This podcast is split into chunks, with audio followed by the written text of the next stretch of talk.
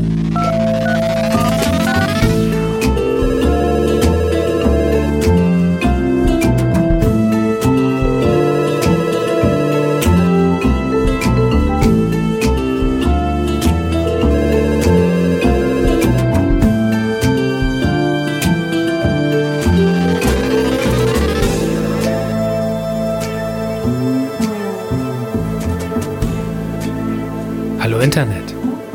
Name ist Fabu und ich begrüße euch zur 21. Folge von Dumian. Dumian ist ein Call-in-Format für Spielerinnen und Spieler. Das heißt, Menschen konfrontieren mich mit Themen, die ihnen am Herzen liegen und die mir im Vorfeld nicht bekannt sind. Wenn du einmal als Gast teilnehmen möchtest, dann schick mir einfach via Twitter at Dumiancast eine Privatnachricht.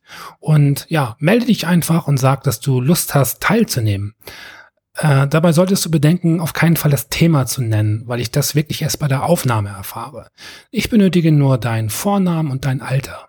Wenn du über keinen Twitter-Account verfügst, kannst du mir auch eine E-Mail schicken und zwar an post.herfabu.de. Auch hier gilt, auf keinen Fall das Thema nennen, einfach nur Interesse bekunden, Vorname und Alter reichen als Information und dann melde ich mich bei dir und wir können relativ zeitnah einen Gesprächstermin vereinbaren. Wenn dir dieses Format gefällt, dann würde ich mich sehr freuen, wenn du mich ein wenig dabei unterstützen könntest, Domian etwas bekannter zu machen.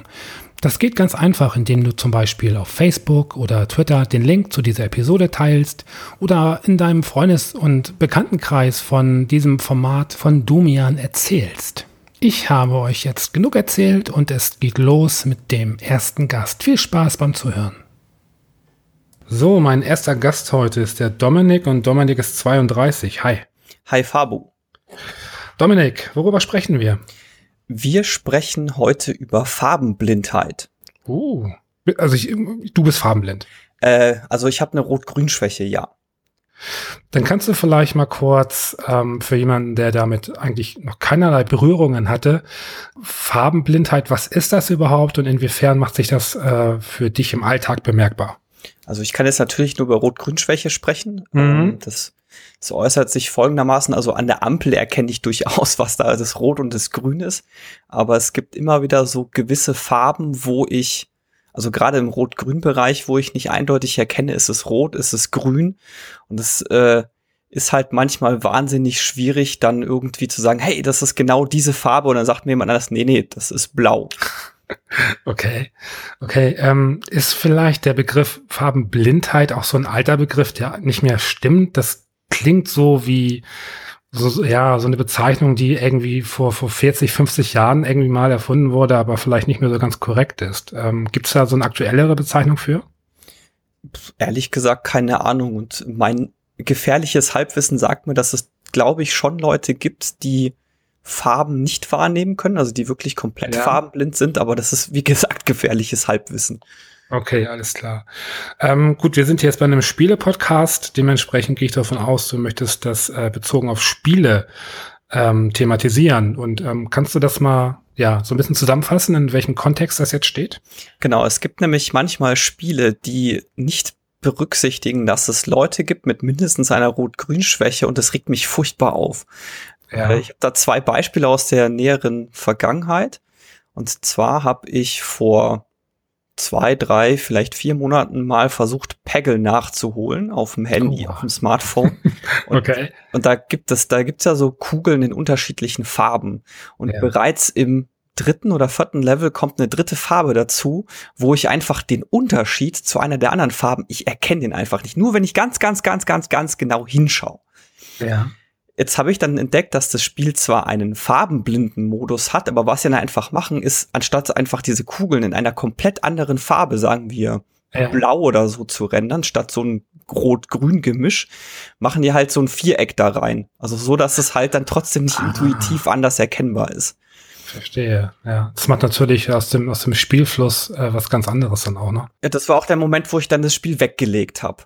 Weil ja, es einfach, ja. das war dann einfach nicht mehr intuitiv und hat auch in dem Moment schon keinen Spaß mehr gemacht. Ist das eine Sache, die dich eher stört oder ist das auch wirklich eine Sache, die dich im Alltag auch behindert? Die stört mich eigentlich nur dann, wenn, äh, wenn halt nicht drauf geachtet wird. Also zweites Beispiel, was ich hätte, wäre jetzt Mario Kart 8, Okay. Wo der rote und der grüne Panzer, also bei der Mario Kart 8 Version von der, äh, von der Switch kann ich ja zwei Items gleichzeitig äh, mit mir tragen und mhm. erkenne ich den Unterschied zwischen dem roten und dem grünen Panzer überhaupt nicht. Das heißt, ich habe immer keine Ahnung, habe ich jetzt einen roten Panzer, habe ich einen grünen Panzer, keine Ahnung. Ja, das klingt jetzt, wenn du so darüber erzählst und auch mit so einem, mit so einem Lächeln in der Stimme, sage ich mal, könnte man das fast ein bisschen lustig finden, aber das ist dann tatsächlich doch eher nervig. Also gerade wenn man natürlich auf Spiele stößt, die man auch gerne spielen würde, dann ist, ist das schon irgendwie eine ziemlich krasse Einschränkung. Hast du das Gefühl, dass in der letzten Zeit da vermehrt drauf geachtet wurde oder ist das eine Sache, die generell meistens ignoriert wird? Ich glaube eher letzteres. Es gibt manchmal so so Beispiele, also vor allem die Spiele von DICE sind da ein positives Beispiel, weil die unterschiedliche ähm, Farbenblind-Modi anbieten.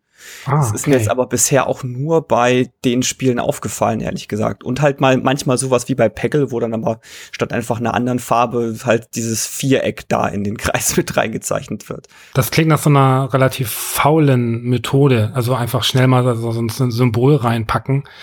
Ähm, ja, einerseits hat man das Gefühl, das scheint so eine sichere Nummer zu sein, aber andererseits auch sehr kurzsichtig, ne? Weil, wie gesagt, also ich habe schon das Gefühl, dass gerade auf dieser visuellen Ebene das dann doch den, den Flow im Spiel äh, mhm, deutlich ja. mindert.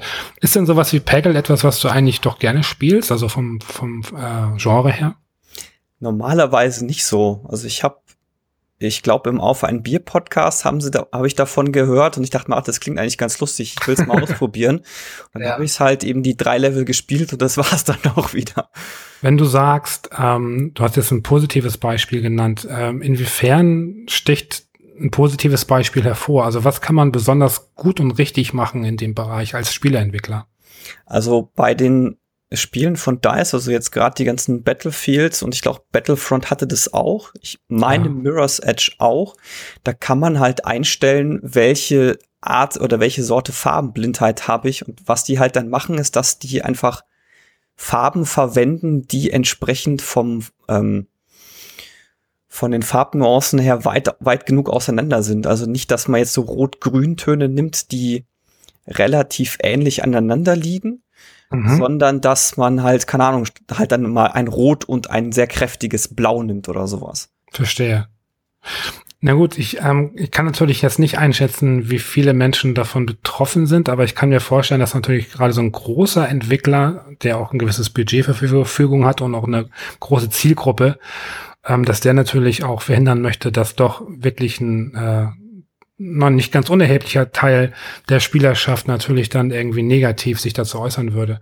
Würdest du sagen, dass das in einem Spiel sich relativ einfach äh, anpassen lässt oder ist das wirklich umständlich? Das, ja, das ist eine gute Frage, weil ich meine, die Farben müssen natürlich auch irgendwie so zum gesamten visuellen Konzept passen, aber ja. jetzt rein technisch gesehen ist das relativ einfach. Das ist, glaube ich, eher so eine UI-Sache. Ja.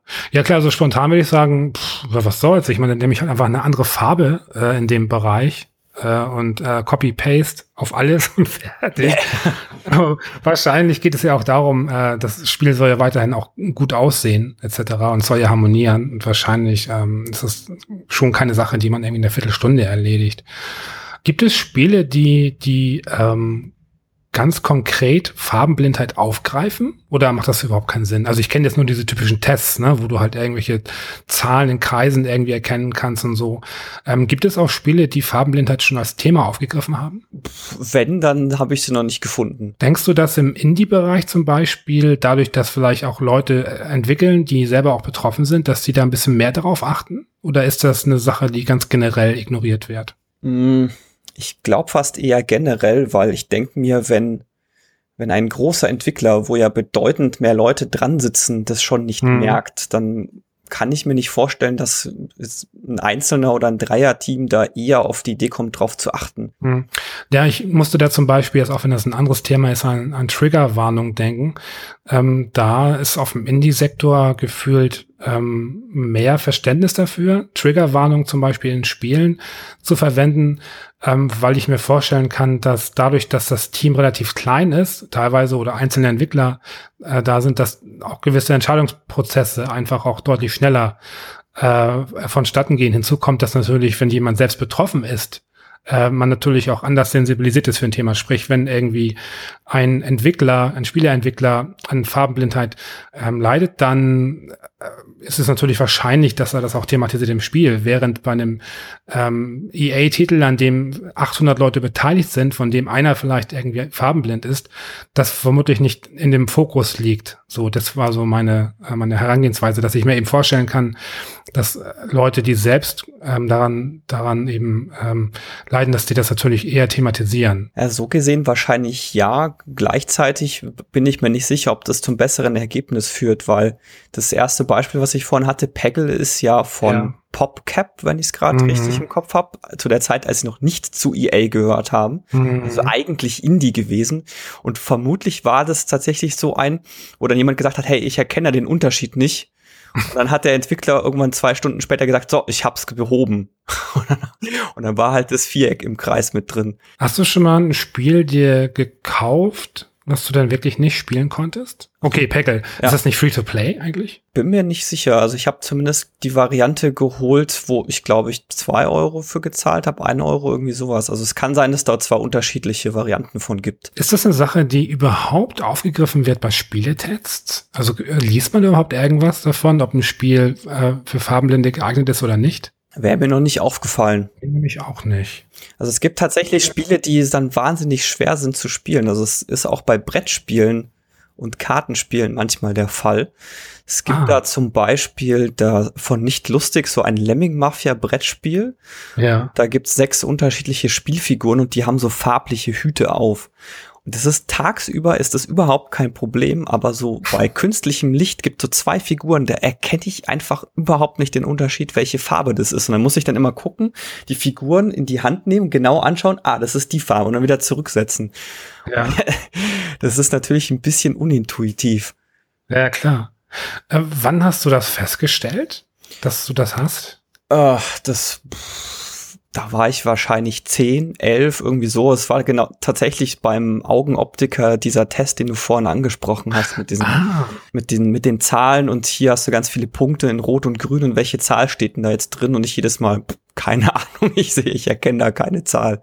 Man sieht ja gerade, also so bei, bei Spieletests von, von eher etablierteren äh, Medien, nehmen wir einfach mal so die GameStar, dann hast du auch immer so ein äh, so, so ein Kasten und da steht halt drin, in welchen Sprachen das ist, ähm, ob es Untertitel gibt, welche Sprachausgabe. Ähm, das wäre normalerweise so ein Kasten, wo man auch ziemlich gut unterbringen könnte, ob ähm, eine Version für Farbenblinde vorhanden ist. Aber ich kann mich auch nicht entsinnen, dass es tatsächlich irgendwo aufgeführt wird. Nee, ich auch nicht. Plus die Frage ist ja, äh, also wenn das Spiel von vornherein farblich so designt ist, dass mhm. ich das Problem gar nicht hab, dann und ich jetzt meinetwegen in der Redaktion niemanden hab, der das Problem hat, was schreibe ich denn dann in den Kasten rein? so, ja, könnte passen. Ja, klar, aber wie du schon sagtest, ne, also wenn man jetzt so das von, von DICE nimmt, die das ja äh, doch, ähm, wie du sagst, relativ vorbildlich machen, es ist ja durchaus auch eine, ähm, eine Erwähnung wert, dass natürlich Leute, die ähm, das haben, die farbenblind sind, die auch so ein bisschen teilweise dann zurückhaltend vermutlich konsumieren, ähm, dann äh, ist es natürlich auch irgendwie ein, so, so, ein Pluspunkt letztlich auch ähm, mit kaufentscheidend, ob das halt enthalten ist oder nicht.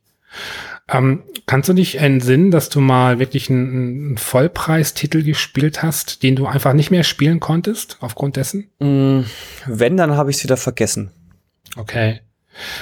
Ähm, ist das denn so, dass du, ähm, dass du denn improvisierst? Also machst du denn deine Handlung vom Kontext abhängig oder ähm, oder sind die Unterschiede doch immer noch so marginal, immer noch erkenntlich, dass du es immer doch noch spielen kannst irgendwie? Mm, das hängt natürlich sehr stark vom Spiel ab. Wenn es jetzt irgendwas ist, wo ich äh, schnell eine Entscheidung treffen muss, dann ähm, passiert's halt dann gerne mal, dass ich sehr oft die falsche Entscheidung treffe. Also jetzt zum Beispiel sowas wie bei Mario Kart, wo ich denke, es ist ein roter Panzer, schieß ihn ab und oh, war doch keiner. Also da merke ich halt dann einfach in dem Moment. Ja, ja. Das ist dann zwar in dem Moment frustrierend, macht mir jetzt aber zumindest beim Mario Kart nicht komplett den Spaß kaputt, aber es wäre halt schon angenehmer, wenn ich das nicht jedes Mal dann die Erkenntnis hätte, so, hm, okay, der war jetzt doch nicht rot. Ja, klar. Wobei, wenn ich jetzt drüber nachdenke, würde ich sagen, also Puzzlespiele ist ganz klar. Also sobald irgendwie Farben in Puzzlen auftauchen, dann macht das wirklich das Spiel auch kaputt. Ähm, andererseits, wenn es darum geht, ähm, ja, sowas wie ein First-Person-Shooter oder so, ähm, oder Adventures, ähm, dass man wahrscheinlich ja so aus dem Kontext heraus auch äh, das wählen kann, ohne dann zu scheitern. Ne? Ich meine, bei Mario Kart macht es da wirklich irgendwie den Kohl fett, ob du den roten oder den, den grünen nimmst, sage ich mal so, als Nicht-Mario Kart-Spieler? Im Zweifelsfall schon, weil beim grünen muss ich ja, muss ich ja genau zielen. Ja. Jetzt, wo ich drüber nachdenke, es gibt aber tatsächlich ein Spiel, was ich mir aufgrund dessen, ich glaube, zwar im Humble Bundle irgendwann mal geholt habe, aber gar nicht erst installiert habe, mhm. weil ich wusste, okay, da sind Farbrätsel mit dabei, da bin ich einfach direkt raus und das ist The Witness. Ah, ja. Das ist ein gutes Beispiel. Das hat keinen Modus für Farbenblinde. Zumindest glaube ich nicht. Also das war auch wieder äh, hier Podcast von Auf ein Bier, wo sie das äh, besprochen haben. Ich, kann ich mich jetzt nicht erinnern, dass sie was erwähnt haben. Und ich glaube auch, dass sie gesagt haben, dass Leute mit äh, Farbprobleme da wahrscheinlich eher raus sind. Und auch als ich das gehört habe und gehört habe, ah, das sind Farbrätsel, dachte ich mir gleich so, ah, da, da werde ich wahrscheinlich keinen Spaß mit haben. Finde ich aber interessant, weil ich hätte eigentlich bei, bei so einem Entwickler wie äh, Jonathan Blow eigentlich gedacht, der ist so weitsichtig, ähm, dass er sowas integrieren würde in seinem Spiel. Hm. Komisch könnte es ja mal ausprobieren. Also na ja, gut, also man wird das in Erfahrung bringen können. Aber ähm, wenn das schon so erwähnt wurde in dem Podcast, gehe ich mal davon aus, dass dieser Modus nicht vorhanden wäre. Äh, sollte er vorhanden sein, werde ich ähm, mich im Kommentarbereich zu dieser Podcast-Ausgabe tief verbeugen vor Jonathan Blow. okay. Ähm, abschließend würde mich eine wahnsinnig wichtige Frage interessieren, tatsächlich. Ähm, was ist deine Lieblingsfarbe? Äh, meine Lieblingsfarbe ist tatsächlich grün. Dein Grün oder das Grün? Oder ist das ist dein Grün?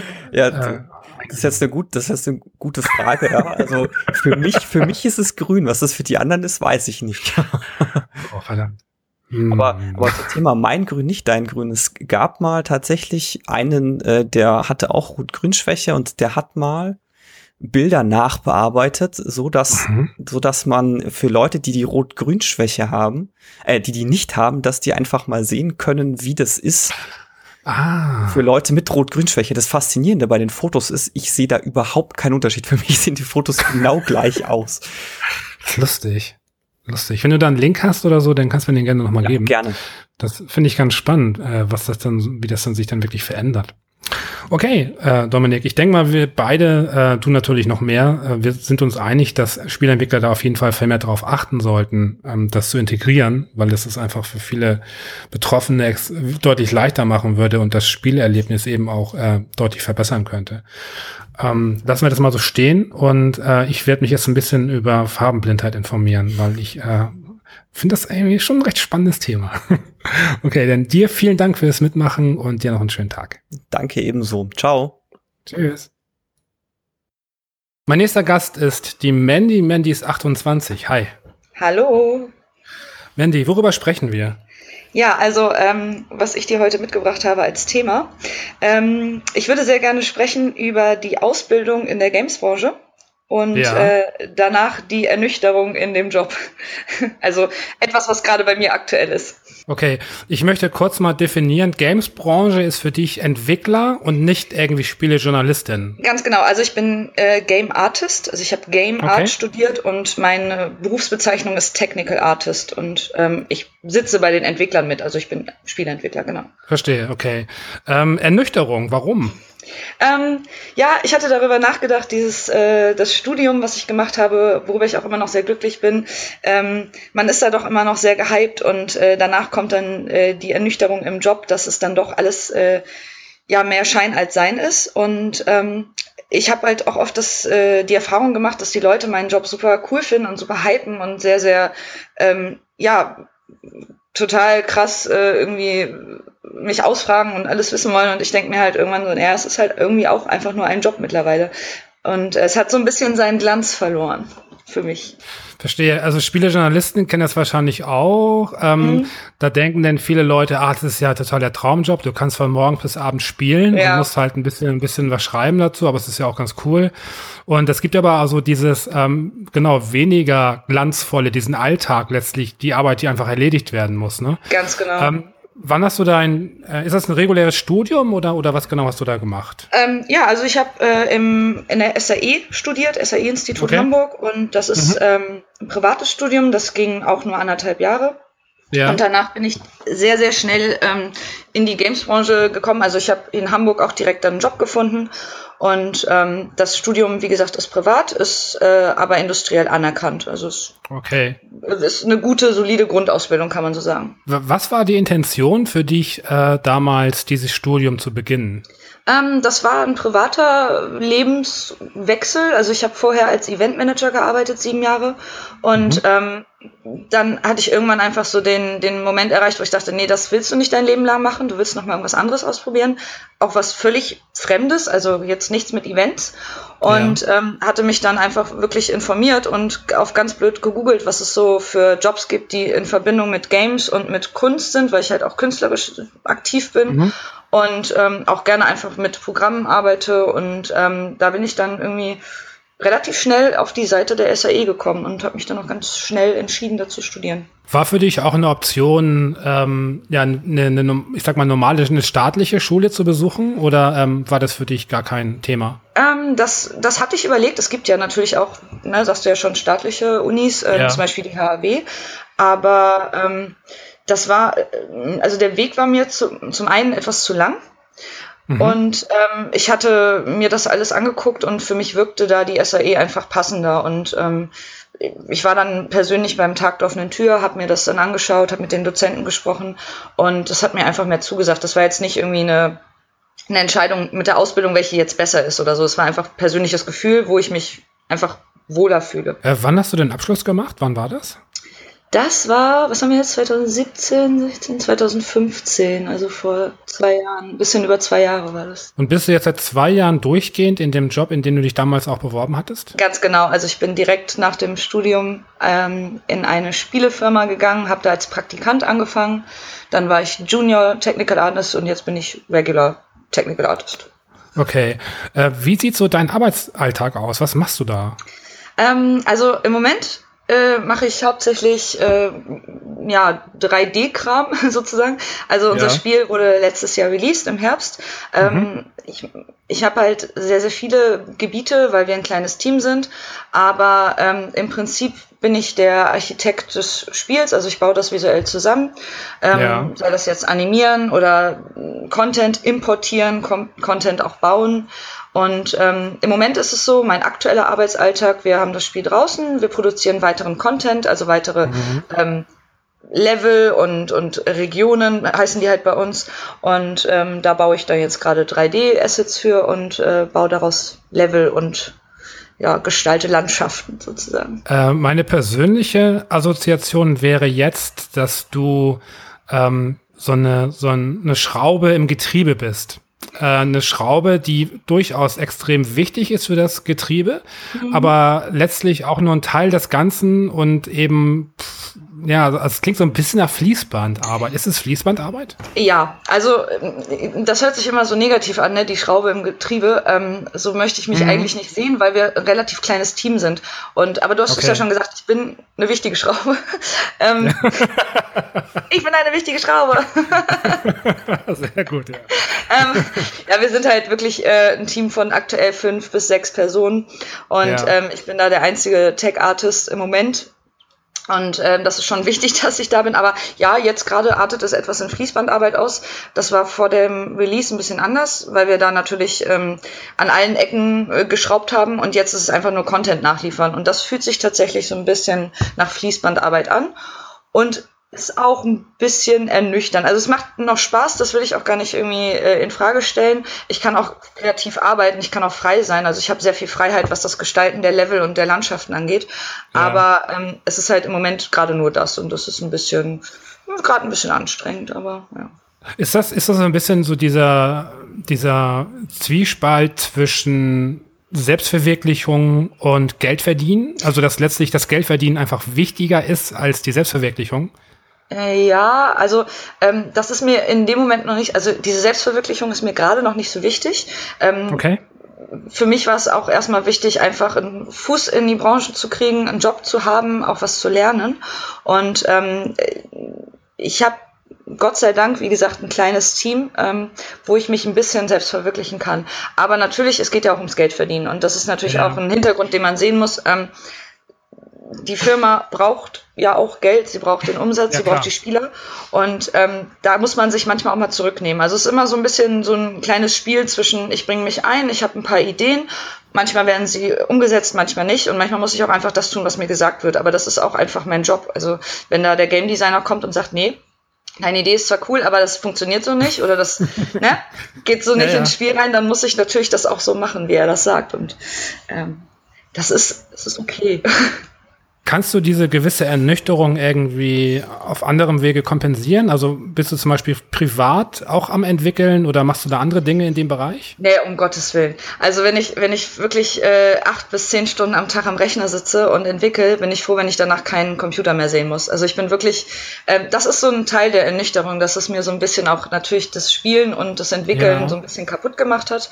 Ähm, ich gehe ganz selten mal auf eine Game Jam, wo man okay. dann ja am Wochenende ähm, äh, ja innerhalb von drei Tagen ein Spiel entwickelt. Das habe ich jetzt letztens erst gemacht. Das, ähm, das, ist, das ist super cool, das hat mir sehr viel Spaß gemacht. Das kannst du aber natürlich nicht so oft machen. Ja. Ähm, das macht man dann so einmal im Jahr oder zweimal im Jahr.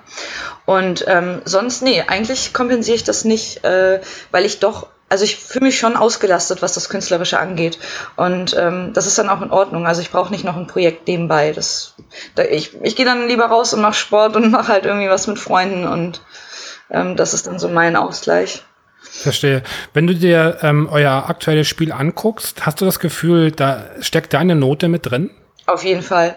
Auf jeden Fall. Also ähm, das ist eigentlich so, dass, wo ich auch ein bisschen stolz drauf bin, alles, was du im Spiel siehst, habe ich mal erstellt oder angefasst oder ging mal quasi durch meine Hände. Und ähm, ich durfte da auf jeden Fall auch kreativ äh, frei sein und auch viel mitgestalten. Ähm, und das ist, das ist auch, wie gesagt, alles hauptsächlich von mir. Also ich habe noch einen anderen Kollegen, der arbeitet da auch mit, aber ich bin jetzt der am längsten arbeitende Technical Artist im Team. Mhm, mh. Und ähm, doch, also klar, da bin ich schon auch ein bisschen stolz drauf. Ja, ich habe immer so die Vorstellung gehabt, ähm, oder auch dieses Wunschdenken, wenn ich zum Beispiel Spieleentwickler wäre, ähm, dann wäre ich gern so ein bisschen so dieser, dieser Punkrocker unter den Spieleentwicklern, der halt irgendwie richtig coolen Scheiß macht und hier und da auch mal einen Fernseher aus dem Hotelzimmer wirft oder so. Ist das so diese Ernüchterung, dass letztlich äh, so der, der Alltag einfach eben genau das nicht ist? Äh, ja, also ich habe noch keinen Fernseher aus dem Hotelzimmer geworfen. Ich habe auch äh, noch kein Rock'n'Roll-Leben erreicht mit meinem Job, aber ähm, ja, das ist so ein bisschen die Ernüchterung. Ähm, wie gesagt, dass es halt irgendwann auch nur ein Job ist. Ähm, ja. Und was ich dazu sagen muss, es ist auch äh, wirklich äh, gerade in, in Deutschland ein bisschen, ähm, naja, ich sag mal eingeschränkt. Also was in Deutschland funktioniert, sind hauptsächlich Browser und Mobile Games. Und ich arbeite auch für ein Mobile Game. Und ähm, es gibt sehr, sehr viele Leute, die studieren und sich vorstellen, oh, ich werde irgendwann groß und toll und gehe irgendwie nach Amerika oder nach Asien und oder gehe in die großen Firmen und werde da geiler Character Artist. Nein, das wirst ja. du nicht. Ja, ja. Das wirst du auch nicht nach dem Studium sofort erreichen. Und das ist halt so dieses Ding, dass du halt relativ schnell, also wenn du sagst, du willst in Deutschland bleiben oder ich speziell wollte einfach in Hamburg bleiben, ähm, dann musste ich mich damit zufrieden geben und sagen, ja gut, dann arbeite ich in einer Firma, die halt solche Spiele macht, die ich privat eigentlich gar nicht spiele aber ähm, ich habe da trotzdem ein bisschen meine Passion gefunden. Also ich kann ja trotzdem das Spiel gerne entwickeln, auch wenn ich selber nicht spiele. Ähm, aber das ist so diese Ernüchterung nach dem Studium. Ne? Man hat da so ein bisschen dieses, ja. oh geil, äh, ne, ich erober jetzt die ganze Welt. Aber das ist so nicht. Ja, verstehe ich. Äh, ich glaube, gerade Hamburg ist auch so ein bisschen berüchtigt. Ne? Also mhm. ähm, das, was ich so mitbekomme von Studierenden, ist halt, die landen dann irgendwie bei Inno-Games oder Good Games oder so. Also halt so diese typischen Browser-Game-Buden letztlich, ähm, wo man eben so dieses Rad im Getriebe ist. Ja. Ähm, da sage ich mir dann, oh, weiß ich nicht, wenn ich irgendwie so einen Bereich studiere, ähm, das ist ja auch einfach so ein gewisses Lebensgefühl, was man da irgendwie auch studiert und auch irgendwie vielleicht und auch beruflich irgendwie dann leben möchte, dass das so ein bisschen natürlich gebremst wird durch die Projekte, in die du dann eingebunden bist, ne? Ja, aber ähm, ja, es ist halt so, ne? Also ich will jetzt nicht alles über einen Kamm stellen, aber da hast du natürlich nee, nee. recht. Das ist, äh, es ist nun mal das, was du erstmal fressen musst, vor allem nach dem Studium. Du bist halt klein und musst als kleiner Praktikant anfangen, ganz unten in der Nahrungskette. Und ähm, oder du machst dich halt selbstständig. Aber das ist einfach so riskant. Ähm, es gibt, ich habe auf jeden Fall Freunde oder auch Bekannte aus der Uni, die haben sich nach dem Studium selbstständig gemacht und die schaffen es mhm. auch, die überleben damit und das finde ich geil. Da habe ich einen mega Respekt vor. Die können sich richtig kreativ auslassen. Ähm, ja. Aber das ist halt ein krasses Risiko. Oder auch sich als Artist selbstständig zu machen, als Freelancer. Das ist einfach, ich persönlich sehe das nicht als realistisch an, ähm, nach dem Studium sich direkt selbstständig zu machen, weil ähm, du musst einfach wirklich richtig, richtig gut sein und ähm, das Risiko willst du dann, oder ich wollte es halt nicht eingehen. Und dann musst du natürlich das äh, fressen und dann in so eine große Firma gehen und erstmal ein kleines Rädchen sein. Aber immerhin hast du dann schon mal den Fuß in der Tür, ne? Also du kannst dich ja dann weiterentwickeln. Kann man sagen, dass dir ähm, Sicherheit wichtiger ist als Freiheit? Mm, na, schwierig zu sagen. Also eigentlich ist mir Freiheit wichtiger. Also auch generell das ja beruflich frei ausleben, aber ähm, ich habe zu viel Angst. Mhm. Also ich, ich würde tatsächlich gerne jetzt weitergehen und ähm, habe auch schon äh, Überlegungen angestellt, ob ich erstmal wieder eine Zeit lang in die alte, also in meinen alten Job zurückgehe als Eventmanager und einfach eine kurze ja. Auszeit nehme von der Gamesbranche. Das heißt ja, ja, nicht, dass ich komplett raus bin, aber ich kann ja irgendwie für zwei, drei Jahre mal was anderes machen. Aber das ist halt sehr riskant, ne? Und ähm, die Sicherheit, die, die man durch eine Festanstellung hat, die ist unglaublich viel wert. Und ähm, das muss man echt gut überlegen, ob man das auch wirklich machen möchte. Aber wie gesagt, ich habe mega Respekt davor vor Leuten, die es sich auch trauen und das durchziehen. Ja, ähm, also gerade so aus der Berliner Szene hat man immer öfter mitbekommen, dass Leute halt aus größeren Studios dann irgendwie ähm, heraus sich selbstständig gemacht haben. Also so, äh, ich glaube von von Jager sind echt eine ganze Menge Leute abgewandert letztlich, die dann einzelne Indie-Studios gegründet haben und auch ja. recht coole Projekte gemacht haben. Aber es ist natürlich echt immer dieses krasse Risiko, ne? Also auf jeden Fall äh, letztlich die Frage so, äh, habe ich wirklich einen, Job irgendwie, der die nächsten Monate einfach komplett absichert oder ist einfach komplett unklar, ob ich nächsten Monat noch mal eine Miete bezahlen ja. kann. Ja. Äh, und ob man sich diesem Stress aussetzen möchte, halt, das, da muss man auch irgendwie, da muss man die richtige Person sein und vor allem muss man sehr selbstbewusst sein und man muss gut Akquise betreiben können und auch gut sein letztlich, ne, um da bestehen zu können. Auf jeden Fall. Also das, das gehört alles dazu, nicht, nicht nur das Gutsein, du musst natürlich auch gute mhm. Kontakte haben, dich auch in der Branche ja. auskennen. Ähm, das ist ja genau das, was ich sage, wo man nach dem Studium einfach noch nicht die Kenntnisse hat. Also das sehe ich auch an mir selber. Und ähm, das ist halt, ich kenne ich kenn viele Indie-Entwickler, die nebenbei halt auch einfach noch woanders arbeiten oder Hartz IV beziehen oder also mhm. die, die schaffen es halt noch nicht. Die können zwar sich kreativ ausleben und ihr Ding machen und das ist geil. Also ich bin da auch oft neidisch, weil ähm, das würde ich halt auch gerne machen, aber ich habe zu viel Angst vor diesem Risiko und ähm, dann noch nebenbei woanders arbeiten, dafür fehlt mir zum Beispiel einfach die Kraft. Also ich könnte jetzt nicht sagen, ich mache einen Vollzeitjob und entwickle dann noch privat nebenbei mein Spiel als Indie-Entwickler. So, das könnte ich nicht machen. Äh, hast du manchmal das Gefühl, dass die, diese Angst sich auch auf deine, ähm, auf deine Kreativität ausweitet? Äh, oder hast du das Gefühl, dass du dich kreativ äh, ausleben kannst? Oder bist du da auch eher zurückhaltend, seitdem du da in so einem bezahlten Job bist? Mm, mal so, mal so. Also ich habe Phasen. Aber ähm, wenn ich viel darüber nachdenke, also im Moment habe ich ja gesagt, das ist bei mir aktuell Thema, ähm, mhm. das ist teilweise schon wie eine Art Blockade. Also ähm, ich sitze da wirklich manchmal und denke, boah, du musst jetzt auch echt kreativ sein, ne? Und es mhm. geht einfach nicht. Also das ist halt auch so eine Sache, die, kreative Arbeit, die kommt nicht einfach jeden Tag äh, in, im gleichen Fluss, sondern mal hast du gute Tage, ja. mal hast du schlechte Tage. Und ähm, sowas wie ähm, Existenzängste oder oder nicht, habe ich ja jetzt aktuell nicht, aber die Angst, wie geht's weiter, was will ich machen, ähm, das wirkt sich total auf meine Arbeit auch aus, klar. Also ich bin oft blockiert und sitze da und denke, oh fuck, ey, das ist scheiße hier, das schmeiße ich wieder weg. Und das muss ich dann ja auch rechtfertigen von meinem Chef, ne, warum ich für ein, ähm, eine Aufgabe das letzte Mal einen Tag gebraucht habe und am nächsten, beim nächsten Mal brauche ich irgendwie zwei Tage. Dann kann ja. ich ihm auch schlecht erklären, du, ich hatte einen schlechten Tag und hab's weggeschmissen. Ne? Guckt er mich auch an, so was. Aber gibt es. So in der Selbstreflexion ähm, in Bezug auf Gestaltung, was würdest du so als deine, deine Stärke äh, bezeichnen? Ähm, du meinst, in welchem Bereich ich besonders gut bin? Also du dich selbst gut empfindest, ja. Also ich empfinde mich selber gut im ähm, ähm, ja, Landschaften bauen, sowas, ne? Äh, Levelbau, ja. Leveldesign mache ich sehr, sehr viel im Moment und sehr gut, finde mhm. ich. Und ja, auch sowas wie Special Effects mache ich halt auch viel, ne? So ähm, Feuer, Wasser, alles mögliche, ja. Partikeleffekte. Und ähm, ich war auch früher sehr gut im Animieren, aber da bin ich gerade so ein bisschen raus. Also ähm, da habe ich vor zwei Jahren das letzte Mal unsere Charaktere animiert und gerickt. Ähm, Ring sagt dir was, ne? Nein. Ähm, ja, da muss ich nämlich fragen, weil das viele noch nicht kennen. Also äh, Ring ist äh, quasi die Vorstufe zum Animieren. Du musst dem mhm. Charakter ein, ähm, ein bewegbares Skelett einsetzen. Mhm. Das nennt man Rig. Und ähm, das setzt du ein, verbindest das mit dem, mit dem Körper und danach kannst du dann animieren. Vorher lässt sich der Charakter halt nicht bewegen. Und ah. ähm, das ist so ein bisschen so, ein, so eine Sparte, die macht eigentlich niemand gerne. Auch in der Uni wollte das immer keiner gerne machen, aber ich war da ziemlich gut drin. Und ähm, ja, das, das hat mir auch immer Spaß gemacht. Oder auch, wie gesagt, das Level-Design, so dann, ähm, da kann ich mich auch ausleben. Da kriege ich dann vom Game Design, äh, kriege ich dann schon Vorgaben oder ähm, Mood-Picks und äh, Concepts, aber ich kann trotzdem frei entscheiden, wo jetzt was hinkommt und wie das alles aussieht und wie ich das Lighting mache und so. Das Gibt es so ein, ähm, so ein Spiel, ähm, also ein existentes Spiel, was für dich so ein Traumprojekt wäre, äh, da beteiligt zu werden? Aktuell nicht, nee.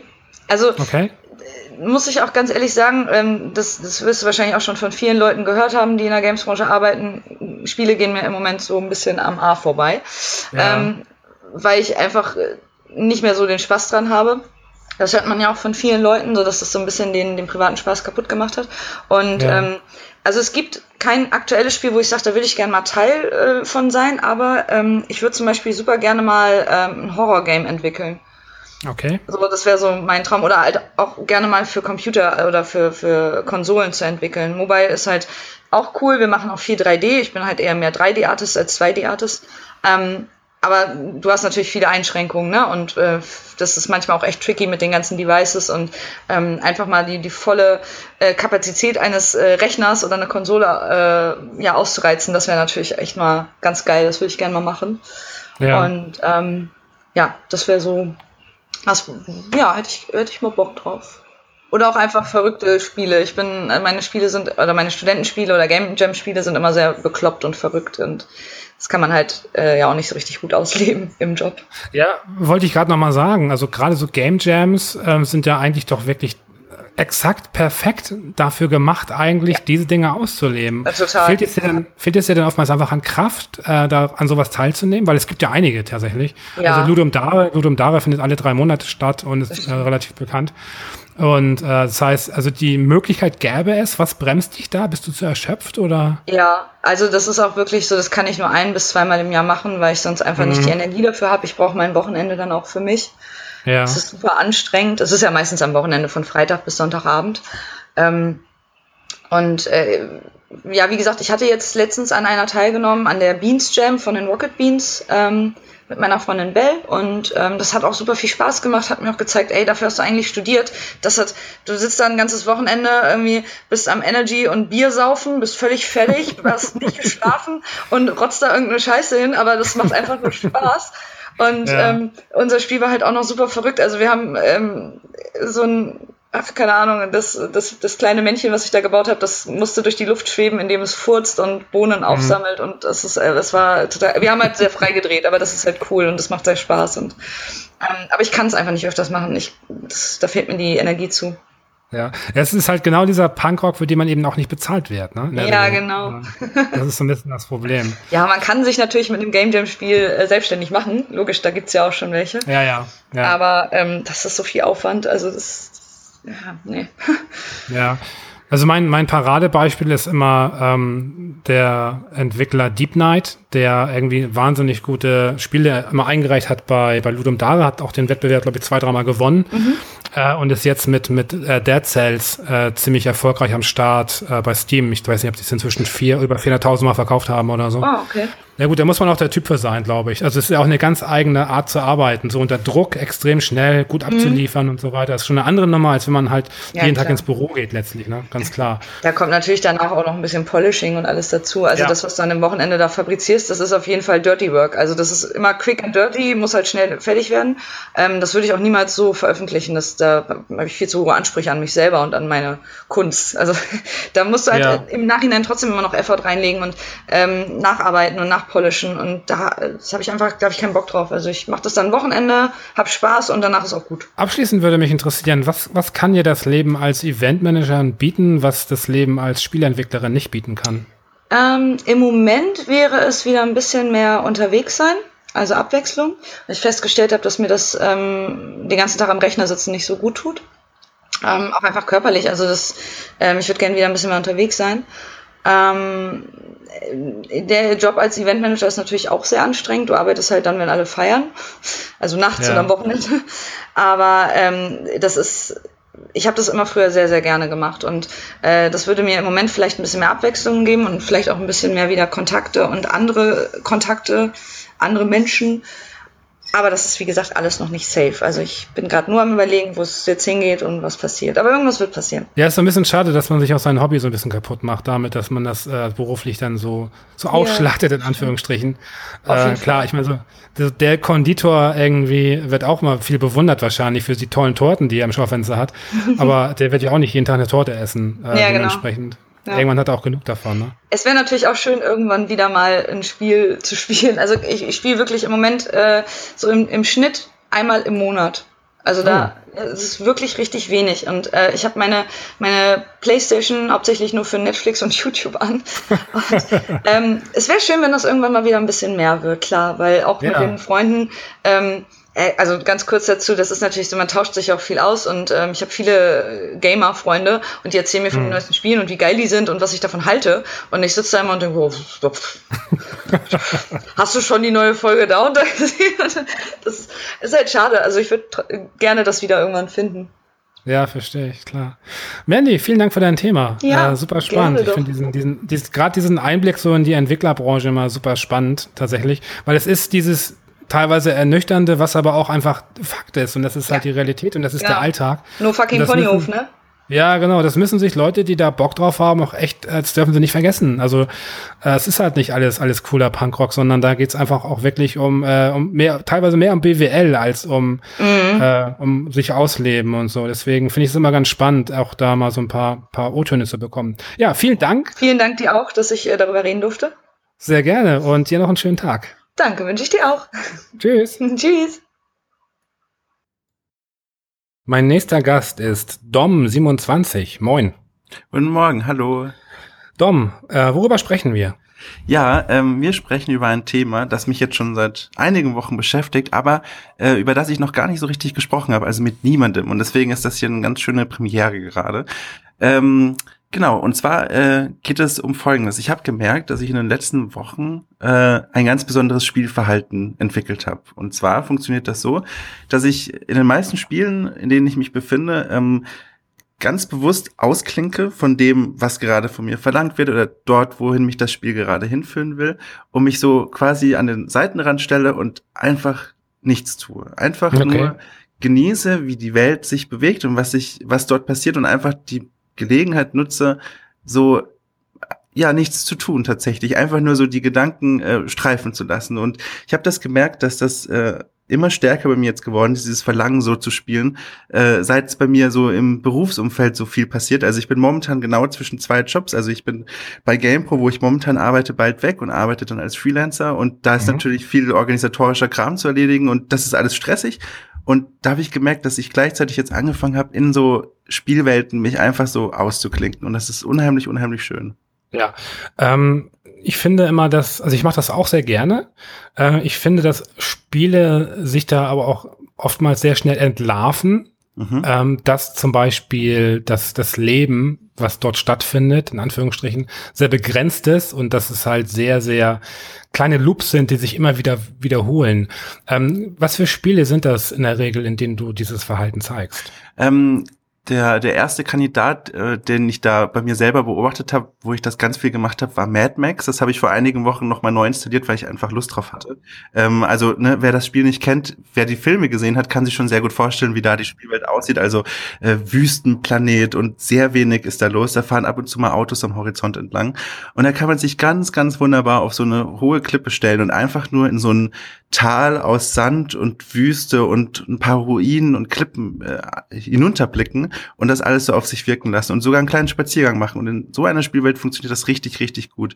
Ähm, was du angesprochen hast, was tatsächlich manchmal ein bisschen stört, ist tatsächlich dann, wenn wirklich viel Bewegung in dieser Spielwelt ist. Und dann merkt man, ai, ai, ai, ai. Also, ne, das ist, das haut mich richtig raus. Bei No Man's Sky tatsächlich zum Beispiel mhm. ist mir das aufgefallen, wenn da diese Tierchen rumlaufen, die manchmal so ein bisschen äh, so, so, ja, so komische Bewegungen machen und man merkt, die, die, die laufen eigentlich nur im Kreis. Das stört mich ein bisschen. Aber Mad Max ja. ist ein tolles Spiel dafür. Ja, ja, man merkt das ja auch so, auch so bei Spielen wie GTA und so, ne? Ich meine, ja. da kann man sich gerne mal eine Minute hinstellen und dann ist es ganz cool. Und nach einer Minute 30 merkt man halt, dass die Leute eben genau ihre Routen ablaufen ja. mit denselben Befehlen und so weiter. Und dann, dann, ja, das ist, wird dann halt so ein bisschen eintönig mit der Zeit. Das ist mir also, auch zu hektisch da tatsächlich auch. Ja, ja, ja. Also du, du bist dann also so ein, so ein wirklicher Tourist halt, ne? Kann man sagen. Ja, genau. Das ist, äh, so kann man das, glaube ich, ganz gut sagen. Ich laufe da rum, schaue mir das an und ich habe auch gemerkt, das verändert auch ganz nachhaltig die Art und Weise, wie ich mir solche Spielwelten angucke. Ich habe gemerkt, dass ich jetzt mittlerweile viel mehr darauf achte, wie eigentlich so eine Umgebung gestaltet ist und auf ganz viele kleine Details. Und das ist bei Spielen wie zum Beispiel Hellblade total gewinnbringend. Also ich ja. würde behaupten, mir sind da Dinge aufgefallen, die ich sonst einfach übersehen hätte. Also von der Architektur angefangen, wie diese Gebäude zusammenstehen, bis zu ganz kleinen Details und Ornamenten, an die die Entwickler gedacht haben, aber ich glaube, die einfach so im Vorbeigehen ganz schnell übersehen werden. Äh, bist du generell jemand, der also auch außerhalb des äh, Computerspiels sehr wachsam so durch die Welt geht und viel beobachtet und wahrnimmt? Ich mache das total gerne tatsächlich. Ich glaube, vielleicht ist das auch so ein, so ein fruchtbarer Boden, auf den dann sowas fällt. Also ich bin zum Beispiel niemand, der in der Bahn Musik hören kann oder lesen kann. Mhm, ich setze mich okay. immer hin und gucke halt aus dem Fenster so ein bisschen trandüselig, so glaube ich, würde man dazu sagen, und gucke ja. mir das alles so an, weil es ist tatsächlich, obwohl ich momentan jeden Tag denselben Arbeitsweg habe, äh, immer irgendwie was Neues, was ich so sehen kann. Und das ist, das ist so, das ist richtig spannend. Also ich bin auch schon mehr als einmal einfach bei meiner Ausstiegsstation vorbeigefahren, weil ich halt irgendwas draußen gesehen habe. Und das ist halt, das klingt so, als wäre das so, weiß ich nicht. Ich, ich kenne nicht viele Leute in meinem Alter, die das machen und ich finde das schade, weil es ist tatsächlich, es macht viel Spaß so. Also, ja. Ist der Faktor Realität da irgendwie wichtig oder können das auch sehr surreale Welten sein, in denen du denn der Tourist bist? Hm, also ich habe bei mir bemerkt, dass bestimmte Rahmenbedingungen erfüllt sein müssen. Also sowas wie eine wirkliche 3D-Spielwelt muss es sein. Also sowas mhm. wie, ich kann nicht mich in Hearthstone ewig an dem, am Rand irgendwie das Spielbrett mir angucken oder ich ja. kann auch kein Baldur's Gate oder so. Es muss tatsächlich eine, eine 3D-Spielwelt sein. Und äh, es muss, also es muss schon erkennbar als Welt sein. So, also so ein, ich habe gerade den Namen nicht im Kopf, aber dieses Ah, da komme ich leider nicht drauf. Aber so solche Rätselspiele zum Beispiel, die in einer 3D-Spielwelt spielen, aber kaum noch was mit einer richtigen Geografie oder einer richtigen Verortung zu tun haben, da fällt es mir sehr schwer. Also ich muss schon das Gefühl haben, ich bin wirklich als Tourist hier hingekommen so und kann jetzt hier herumlaufen. Hast du Erfahrung mit, mit uh, Virtual Reality? Mhm. Tatsächlich, ja. Bist du dafür empfänglich oder ist das eher ein störender Faktor? Also da ist es tatsächlich die Male, die ich es gespielt habe, immer eher Überlebenskampf als Tourismus gewesen, weil also ich bin, ich finde das unheimlich faszinierend. Ich habe auch selber so ein PSVR-Gerät da und ich habe auf der Gamescom mehrfach das schon mal ausprobiert.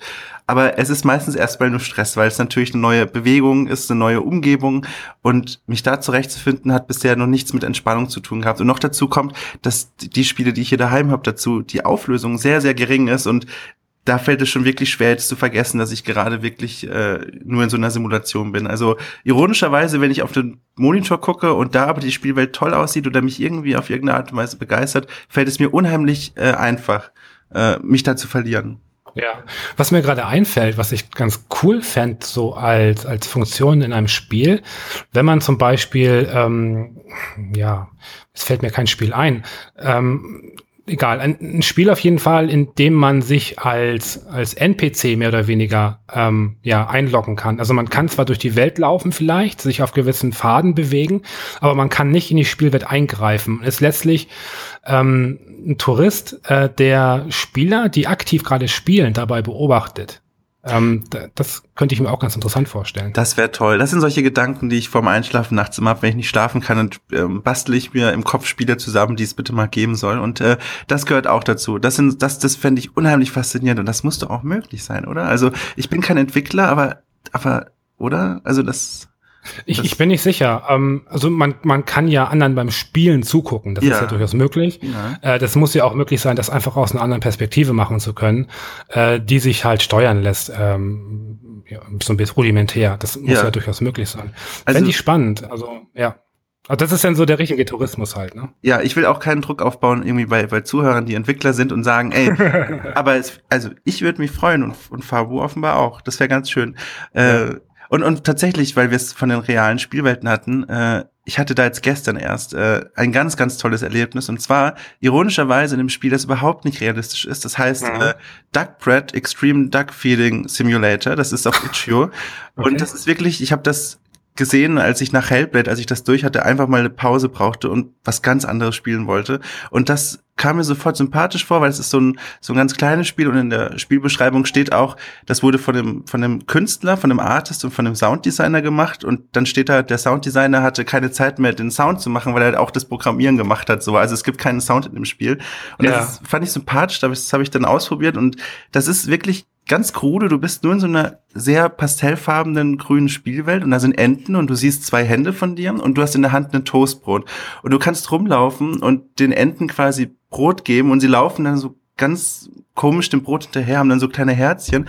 Und da habe ich das gemacht und plötzlich bin ich über den Hügel gelaufen und dann hat das Spiel nicht mehr verstanden, dass ich nur auf dem Boden bin. Und plötzlich war ich durch die Erhebung des Hügels im Himmel und habe mich dann über den also in der in der Höhe des Himmels quasi bewegt und habe den Teich dann von unten gesehen. Und ich glaube vor ein paar Monaten hätte mich das irgendwie noch so hätte ich gedacht, ah schade, verbackt, aber so durch diesen Hintergrund des Herumlaufens, den ich die letzten Wochen so trainiert habe, war das so so faszinierend. Ich habe das direkt mitgeschnitten und gefilmt, weil das hat mir so, so einen Blick auf so eine Spielwelt gegeben. Wenn man ja. dann so rausgezoomt hat, hat man plötzlich auch so dieses Quadrat gesehen, weißt du, in der dieses, diese Spielwelt programmiert wurde. So, ähm, das war so faszinierend. Also ich habe richtig gemerkt, ich habe da eine neue Perspektive bekommen.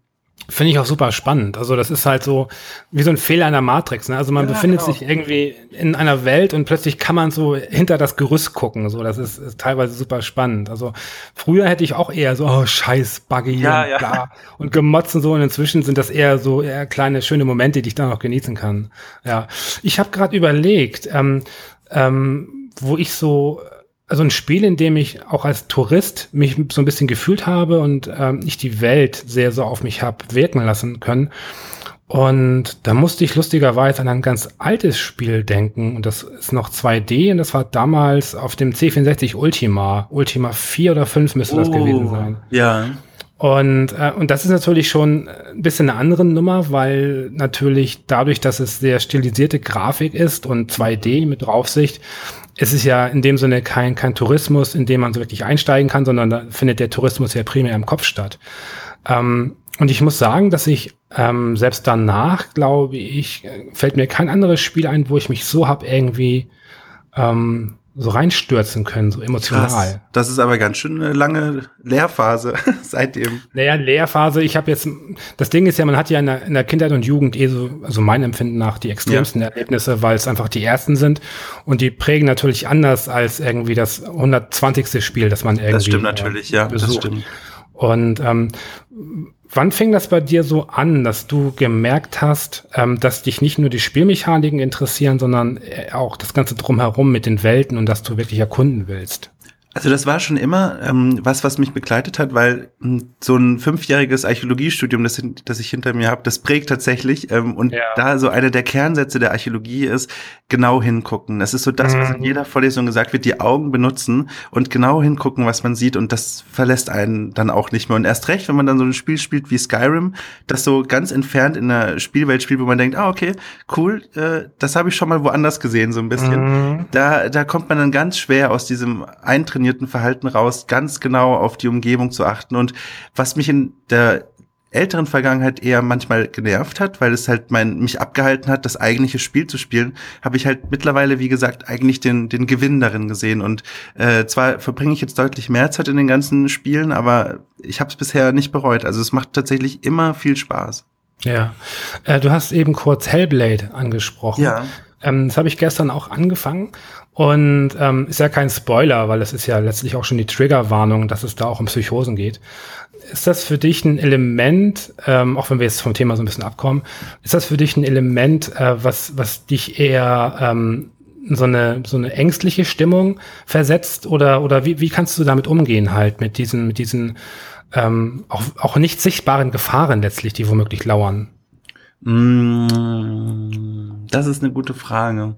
Ähm, also auf eine gewisse Art und Weise hat es mir geholfen und ich versuche jetzt, also ich bemühe mich sehr, so spoilerfrei wie möglich zu sein, also 100% mhm. spoilerfrei, äh, ansonsten ändern wir irgendwas. Mhm. Ähm, ich habe das Gefühl gehabt, es hat mir geholfen, mich näher in Senua oder mehr in Senua hereinzufühlen, als vielleicht vorher möglich gewesen wäre. Und das kommt einfach daher, weil sich Senua und ich in einer ganz ähnlichen Situation befunden haben. Wir sind beide in eine neue Welt gekommen, die wir so mhm. vorher noch nicht gesehen haben. Und der erste Instinkt ist natürlich erstmal gucken, erstmal schauen, mhm. wo bin ich hier, wo geht es weiter, wie ist diese Welt organisiert und aufgebaut. Aber dann sind da diese störenden Elemente, und das ist ja kein Spoiler, wenn ich sage, da gibt es eben Stimmen im Spiel, die, die sind halt manchmal im Hintergrund und die haben sowohl mich als auch Senua empfindlich gestört. Und in, zwar konnte ich dann dadurch so dieser, dieser ruhigen äh, Sonntagstourismus-Sache nicht mehr so schön nachgehen. Allerdings hat es mir in dem Fall geholfen, tatsächlich die Welt so zu sehen, wie sie auch vielleicht Senua sehen würde. Also, dass man ständig sich gestört fühlt, die, sich zu orientieren und äh, sich zurechtzufinden. Und in dem Fall fand ich das auch unheimlich bereichernd. Ja, finde ich ganz interessant, weil ich hatte nämlich ähm, eine andere Erfahrung gemacht. Mhm. Äh, ich fand äh, diese, diese, diese äh, Stimmen, die auch als Störungen so fungieren sollen, ähm, extrem unstörend. Mhm. Und ähm, ich bin dann, habe mich so durchs Spiel bewegt und, und habe das überhaupt nicht mehr so als Störung wahrgenommen. Äh, fand ich ganz interessant. Und auch, also es geht ja auch so weit, also letztlich ist ja auch die Frage, so was man halt als Charakter wahrnimmt, also was man sieht ist halt so die Frage, was ist jetzt Teil der Psychose und was nicht. Mhm. So weiß man ja bei Psychosen dann in dem Fall eben auch nicht. Und ähm, und ich hatte das Gefühl, das, das war für mich alles nicht befremdlich. Und das hat mich so ein bisschen gewundert, weil es ja eigentlich doch eine sehr eine feindliche Welt ist. Ne?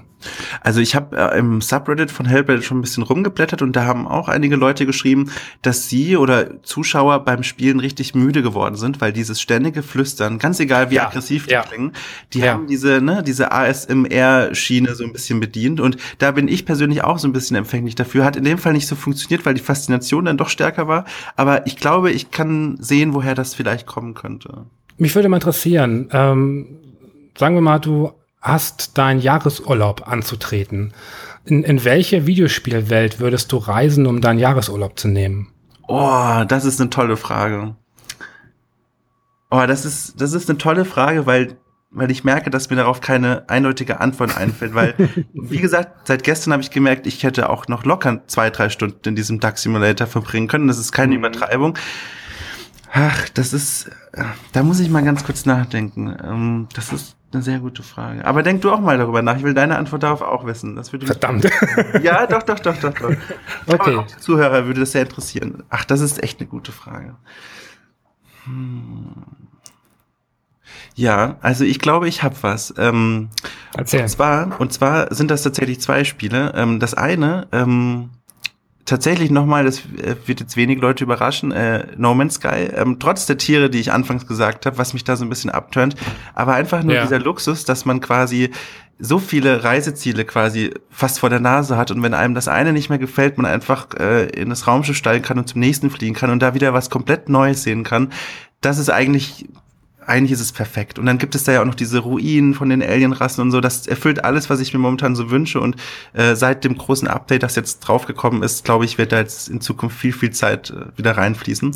Und das andere ist tatsächlich, ähm, und damit widerspreche ich mir selbst, äh, Monkey Island, ähm, das allererste, das ist zwar 2D und das ist zwar ein mhm. Adventure und das ist nicht besonders hilfreich dabei, dich in eine Spielwelt zu ziehen, aber ich glaube, ich würde das gerne mal wieder spielen, nur mit diesen neuen anderen Augen ähm, und eben mal auf die Dinge zu achten, auf die ich als Kind oder in den vergangenen Jahren beim nochmal Spielen nicht geachtet habe. Also wie sehen diese ganzen kleinen Städtchen aus und wie wurden die gestaltet, um mich, um mir die Orientierung zu erleichtern.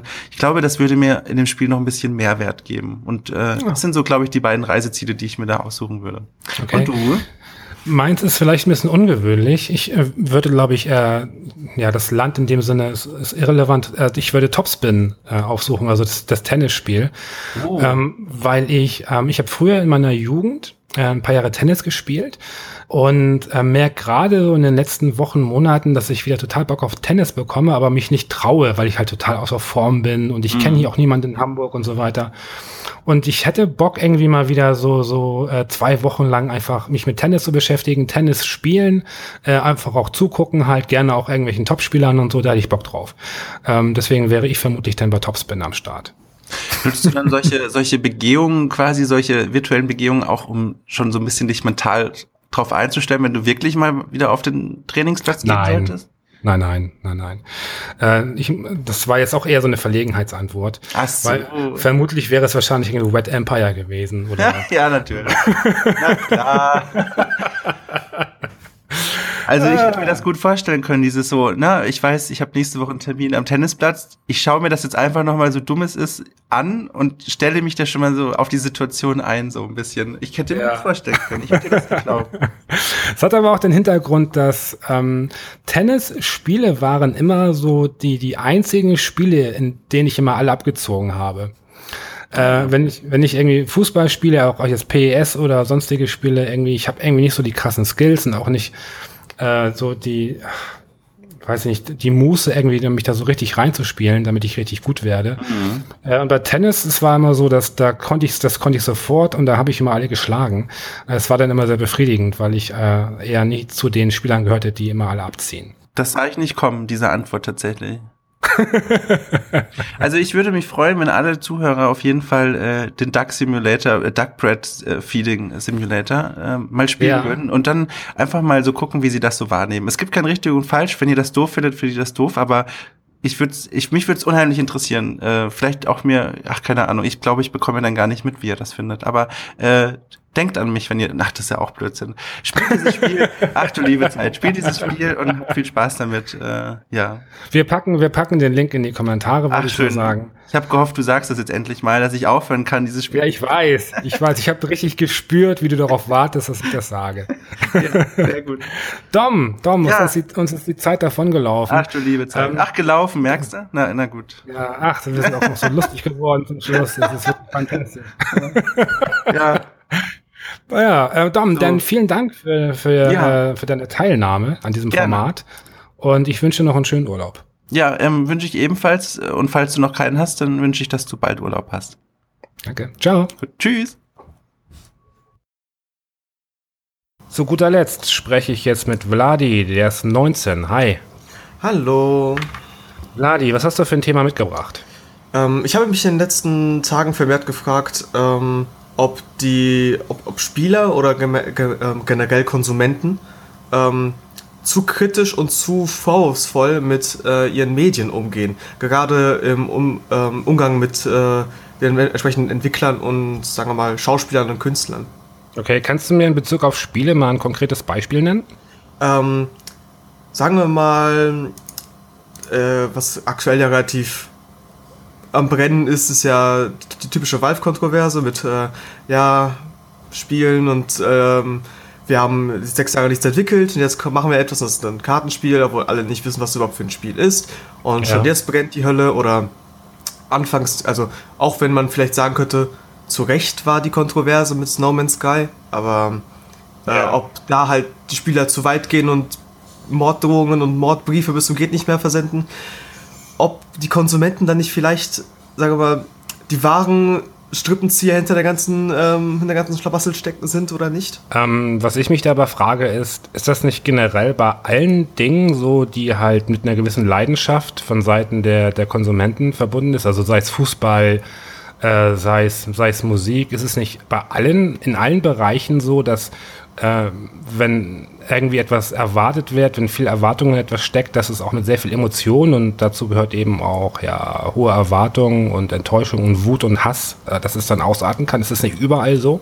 Ähm, ich tendenziell ja, aber ich glaube, in, ähm, gerade in äh, Medien und vielleicht auch Sportarten ähm, hat sich mir etwas entwickelt, wo Leute vielleicht auch einfach, auch wenn sie gar nicht daran interessiert sind, ähm, trotzdem daran teilnehmen, so sagen wir mal, am bewussten Bashing oder am bewussten Hochloben, einfach ja. nur um vielleicht ähm, das Drama hervorzuzünden und einfach nur hervorzurufen. Äh, wie gehst du denn, ähm, ich bleibe jetzt mal ein bisschen beim, beim Thema Spiele, wie gehst du denn mit Enttäuschung um? Äh, bist du jemand, der das dann eher für sich behält? Bist du jemand, der das ausdiskutiert? Wie, wie gehst du damit um? Ähm, wenn ich direkt enttäuscht werde, ähm, also in den letzten Jahren war, war natürlich halt viele Titel die halt, wo man halt Erwartungen hatte, die halt nicht erfüllt wurden. Ähm, da persönlich versuche ich einfach nur ähm, erstmal herauszufinden, warum konnten die Erwartungen nicht erfüllt werden, einfach nur für mich selbst herauszufinden, ob ich mir selbst dort einfach zu viel, ob ich mir selbst zu hohe Erwartungen aufgelegt habe oder ob ja. mir zu viel versprochen wurde. Und ist, ist ersteres der Fall, ähm, ja gut, dann nehme ich das hin und schiebe die Schuld auf, auf, mich, weil ich halt schuld daran bin. Ist zweiteres der Fall. Ähm, stelle ich mir selbst die Frage, was könnte überhaupt dazu geführt haben, dass halt solche Erwartungen äh, gestellt wurden. Entweder war es halt Marketing oder halt einfach nur, da stecken Entwickler hinter, die vielleicht hofften, dass es so wird, wie sie es in ihrem Kopf haben, in ihrer eigenen Filterblase stecken quasi, wo sie letztendlich nicht realisieren können, dass sie, dass es halt nicht so wird, wie sie es selbst im Kopf haben. Ähm, und ist zweiteres der Fall, ist dann schon, also da ist natürlich schon eine Diskussion im Gange, auch mit anderen Leuten, die vielleicht ähm, sich ebenfalls leicht hintergangen fühlen, wenn man das so sagen ja. kann. Ja. Äh, auch wenn die meistens fundiert bleibt, aber es gibt natürlich auch ein paar leidenschaftliche Themen, wo man privat dann etwas Hitze äh, reinbekommt in die Diskussion. No Man's Sky ist natürlich ein, ein recht gutes Beispiel. Ähm, hast du das verfolgt? Also hast du die Entwicklung und dann die Veröffentlichung hast, und auch das Spiel selbst, hast du das verfolgt oder warst du da eher passiv beteiligt? Äh, ich war da, also ich glaube, ich von Anfang an war ich relativ dabei. Also okay. seit sie die Ankündigung gemacht haben, äh, auf den VGX war das, glaube ich, 2014 oder so. Ähm, oder 2013, ich glaube 2014 war es noch also seitdem war ich schon dabei. Auch mit dem mit der Flutung des Studios und dass das immer wieder verschoben wurde. Ja. 2015, 2016, dann 20, äh, ja, 2016 wurde. Ja, das war eigentlich von Anfang an schon dabei. Okay, und äh, warst du enttäuscht von dem Spiel? Ähm, bei Norman Sky persönlich war ich nicht enttäuscht, äh, weil ich mir, also, weil ich ein, schon ein Jahr vom Release mir gefragt habe, was das Spiel überhaupt sein soll mhm. weil nicht ein einziges Mal erklärt wurde, was das Gameplay ist. Und alle anderen haben, also, also viele haben sich halt irgendwie darin einlullen lassen, dass man alles machen kann, aber alles ist halt kein Gameplay, was man so beschreiben könnte. Also, wenn man mich fragt, was kannst du machen, kann ich nicht sagen alles, weil das ist halt genauso vage wie nichts zu sagen. ja, genau. Das stimmt. Und deswegen war ich nicht wirklich enttäuscht. Für mich war das persönlich einfach nur ein, ja, war abzusehen, aber ja. Naja. Wie schätzt du das ein, jetzt in Bezug auf No Man's Sky? Hast du das Gefühl, ähm, die haben bewusst, äh, be bewusst sich vage gehalten und auch übertrieben eher so äh, PR-Marketing betrieben und Erwartung geschürt? Oder kannst du dir vorstellen, dass die wirklich ursprünglich viel mehr wollten selbst von dem Spiel und das einfach nicht hinbekommen haben? Äh, ich persönlich glaube wirklich, dass sie mehr machen wollten, als sie letztendlich hinbekommen haben in der Zeit was man jetzt auch gesehen hat, jetzt in einem Jahr haben sie ja drei große Updates gemacht, die alle ja wirklich gut sind ähm, und alle ja auch viele substanzielle Teile des Inhalts reinbauen, die man vor einem Jahr zum Release erwartet hätte. Ja.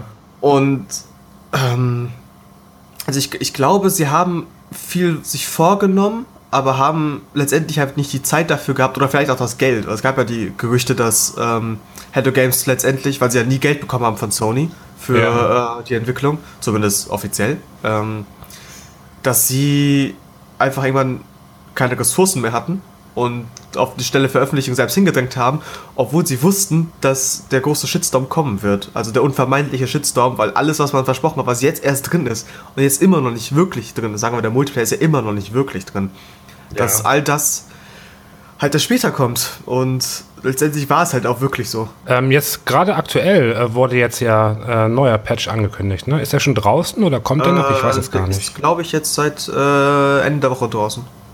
Okay, okay. Da gab es ja auch wieder einige Neuerungen. Äh, ich merke auch immer so, obwohl ich das Spiel nie wirklich aktiv gespielt habe, ich habe zwar kurz reingespielt tatsächlich, äh, war aber eher nicht so angetan, aber ich gehörte auch nicht zu denen, die wahnsinnige Erwartungen da reingesetzt hatten, deswegen mhm. war mir das relativ egal. Aber ich habe schon mitbekommen, das wurde ja mit sehr, sehr viel Häme so überzogen und, und Spott und hier und da. Und das ist natürlich schon recht übel, weil wenn man überlegt, dass wirklich ein Team äh, an, an Menschen, die da so ihr Herzblut reinstecken, und das äh, denke ich einfach mal, dass es hier auch der Fall war, äh, dass die dann irgendwie so, so, ähm, ja, so eine Backpfeifen kassieren im Netz, äh, bis hin zu wirklich äh, krassen Drohungen und so. Da fragt man sich natürlich schon, inwiefern haben die Menschen, die sowas äußern, haben die irgendwie kein Gefühl für Wertschätzung oder äh, woran mag das liegen? Oder ist das generell einfach ein Internetproblem? Ähm, also Internetproblem glaube ich in der Hinsicht natürlich auch, weil das übliche Internetphänomen, dass jeder sagen kann, also ist das schön, aber auch nicht schön, dass jeder sagen kann, was er möchte, ähm, weil das natürlich auch zu, dazu führt, dass die, dass die Toleranzgrenze, Grenze, also das, was man eigentlich tolerieren würde, äh, im Internet sehr schnell überschritten wird. Ähm, ja. Und gerade wenn man halt einfach nur, selbst zu einem stinknormalen Spiel, sagen wir, wir haben jetzt aktuell den Release von Lawbreakers, der halt, also ist kein, ist kein schlechtes Spiel, aber ist halt äh, am, am Floppen, so. Das hat auch jeder vorausgesehen, aber selbst da gibt es dann wieder äh, Negativkommentare und negativ, ähm, ne Negativmeinungen gegenüber den Entwicklern bis zum geht nicht mehr, von Selbstüberschätzung bis zum geht nicht mehr, obwohl sie einfach nur eine, eine Vision hatten, die sie erfüllen wollten, die jetzt einfach ja. von den Spielern halt nicht so gut angenommen wird. Und selbst da gibt es dann ähm, teilweise diffamierende Kommentare, wo, wo ich mir dann frage, ja, dann ignoriert das Spiel doch lieber, wenn dich einfach nicht interessiert. Weil es gibt da eine Zielgruppe für und genau wie wenn jemand jeder Overwatch mag und du nicht, dann musst du nicht auf das Spiel einwäschen, weil offensichtlich, also du kannst deine Meinung gerne zum Spiel sagen, aber wenn die Meinung halt nicht mehr äh, Substanz hat, weil du einfach sagen, äh, Sachen sagst, die gar nicht stimmen oder gar nicht äh, mehr aktuell sind, einfach nur weil du dich selbst nie weiter informiert hast, einfach nur in deinem Horizont, äh, nicht über deinen Horizont hinausgeschaut hast, ja. da ist bei mir dann auch wirklich so, ja, wie gehst du persönlich mit Erwartungen um? Also wenn du äh, ein Spiel äh, also mitbekommst, also wenn halt, mhm. wenn das vorgestellt wird oder so und die ersten News äh, ploppen so auf und dann entwickelt sich das Ganze so ein bisschen bis hin zum Hype. Bist du jemand, der sich diesem Hype auch anschließt und der auch euphorisiert ist dann oder bist du vielleicht eher so jemand genau äh, das Gegenteil, der sich davon nicht beeindrucken lässt und vielleicht eher so sagt, ach, das wird alles nichts und dann, wenn es aber cool wird, freue ich mich drauf. Wie, mhm. wie gehst du mit Erwartungen um?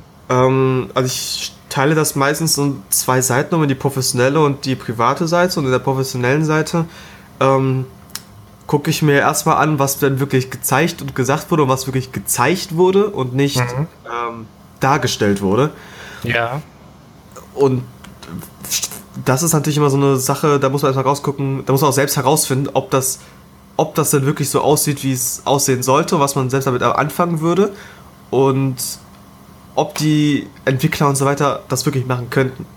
Dann habe ich noch die private Seite, wo ich natürlich auch jeder seine Favorite Franchises und äh, Favorite ähm, Spiele, die man, wo man sich natürlich vielleicht auch ein Remake oder so wünscht oder einen Nachfolger und noch etwas und noch etwas und noch etwas. Ja.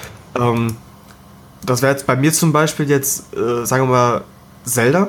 Und auf, an das neue Zelda hatte ich persönlich unfassbare Erwartungen. Ähm, gerade nach ganzen Anspielsessions, wo man halt nie wirklich was gesehen hat, außer äh, das erste Areal. Da war bei mir tatsächlich ein großer Hype vorhanden, auch vor Release. Ähm, gab so, wenn man die Entwicklung seit 2014, 13 äh, mitverfolgt hat, dann bauen sich irgendwann schon Erwartungen auf, weil natürlich auch immer gesagt wird, es ist das größte Spiel, das wir je gemacht haben. Es ist das ähm, offenste und freiste, äh, der offenste und freiste Teil der Reihe. Äh, da kommt bei mir wirklich auch ein Hype auf, der mich eventuell auch letztendlich enttäuschen könnte. Ja. Aber wie gesagt, wie einfach schon erwähnt, da versuche ich ja selbst herauszufinden, ob ich mich selbst eigentlich einfach getäuscht habe. Okay, also du scheinst dann schon eher reflektiert äh, das Ganze Hand zu haben, ne? Ja, auf jeden Fall. Kannst du dich erinnern, äh, wann du das letzte Mal ähm, etwas oder jemanden im Internet beleidigt hast? Ähm ich habe, ich weiß nicht, ob man es beleidigen nennen kann, aber ich habe vor, also vor einiger Zeit, ich glaube, das war jetzt vor einem halben Jahr oder so, da habe ich auf jeden, habe ich einen etwas öffentlicheren äh, Kommentator äh, mhm. im E-Sports-Bereich für seine, äh, also kritisiert, weil er seinen Twitter-Account für, sagen wir mal, diverse kontroverse politische Statements nutzt, äh, wo, man okay. sich, wo man den Kopf schütteln könnte. Und äh, das war aber mehr so ein ich, ich kann nicht glauben, warum diese Person immer noch angestellt wird, äh, wenn sie sich öffentlich gibt wie das, ähm, Entschuldigung, aber wie das letzte Arschloch. Ähm, Stichwort E-Sport, ist das für dich ein Thema? Ähm, ja. Okay, in welchem, welchem Bereich bist du Fan? Spielst du selber? Kannst du da ein bisschen drauf eingehen? Ähm, am ehesten ist es bei mir CSGO und äh, das spiele ich auch privat sehr, sehr oft und sehr viel und sehr ja. intensiv ähm, und verfolge ich auch. Ähm, ansonsten halt verfolge ich aber jeden E-Sport allgemein, um zu wissen, ähm, wie die Branche sich allgemein entwickelt. Jetzt gerade zum Beispiel das International, wo, jetzt, wo wir zum Beispiel zum ersten Mal einen Deutschen haben, der jetzt der erfolgreichste Spieler aller Zeiten ist. Mhm. Ähm, also ich folge alles, aber CS am ehesten. Ist das für dich, äh, Also für mich ist E-Sport so ein, so ein äh, Phänomen, äh, was ich durchaus verstehe, aber nicht verfolge. Mhm. Kannst du mir, ähm, kannst du mir mal erläutern, was dich daran so fasziniert? Äh, ich glaube, als, Spiel des, äh, als Spieler des Spiels selbst ähm, ist es einfach nur die Möglichkeit zu sehen, wie Leute auf dem höchsten Niveau überhaupt in der ganzen Szene spielen. Ähm, ja. Weil man selbst natürlich nicht an das Niveau rankommt, zumindest in der Regel und man einfach nur nachvollziehen möchte, wie es ist, wenn äh, wenn das Skill wenn das Skill Ceiling quasi ausgefüllt wird, wenn mhm. äh, Spieler das Potenzial auch nutzen, was man machen kann, wenn ja. äh, professionelle Spieler auch die Zeit haben oder ähm, im Training auch versuchen Sachen zu finden, die man selbst noch nicht wusste, wo es natürlich auch teilweise Kontroversen gibt, logischerweise, ähm, die meistens auch für sehr viel Shitstorm sorgen. Äh, und auch das allgemeine, äh, die allgemeine Möglichkeit zu verfolgen, äh, wie Spieler sich halt sehr intensiv mit ihrem Spiel auseinandersetzen. Auch nicht nur casual, sondern auch kompetitiv, wo Leute dann diskutieren äh, über bestimmte Manöver oder bestimmte Möglichkeiten, Techniken, um das letztendlich dann selbst für sich zu nutzen. Wenn wir jetzt mal das verknüpfen, also E-Sport und Erwartungen, ähm, was, was erwartest du von, von der E-Sport-Szene so in den nächsten Jahren? Hast du das Gefühl, äh, dass das auch an Relevanz gewinnt, auch gesellschaftlich? Äh, wie entwickelt sich das in der nächsten Zeit und, oder was, was erhoffst du dir davon? Ähm, ich glaube, angesichts der, des politischen Interesses für E-Sport und auch des wirtschaftlichen Interesses, wir haben jetzt auch viele Non-Domestic ähm, Sponsoren ja mittlerweile in der Szene von äh, Vodafone bis über zu abstrusen Sachen wie äh, Wüstenrote Bo äh, Bausparen. Äh, ja. Ich glaube, es wird wachsen, aber ich vermute eher auf einem internationalen Level und nicht auf dem nationalen Level, weil, na gut, es war ja schon immer ein internationales Phänomen und national interessiert sich halt niemand für, also für das, was national abgeht, weil alle nur das Inter die internationale Folge sehen wollen. Im Gegensatz ja. zur Bundesliga oder whatever. Ähm, ich glaube, der E-Sport wird wachsen, ähm, aber nicht so stark, wie es viele vermuten. Also es gibt ja einige, die vermuten, dass äh, ab dem nächsten Jahr dann zwei Milliarden Zuschauer sind und das vermute ich halt wirklich nicht. Es sei denn, man fasst jetzt darunter auf, dass Leute einfach nur Leuten auf Twitch zuschauen oder so. Das ist für mich dann noch kein E-Sport.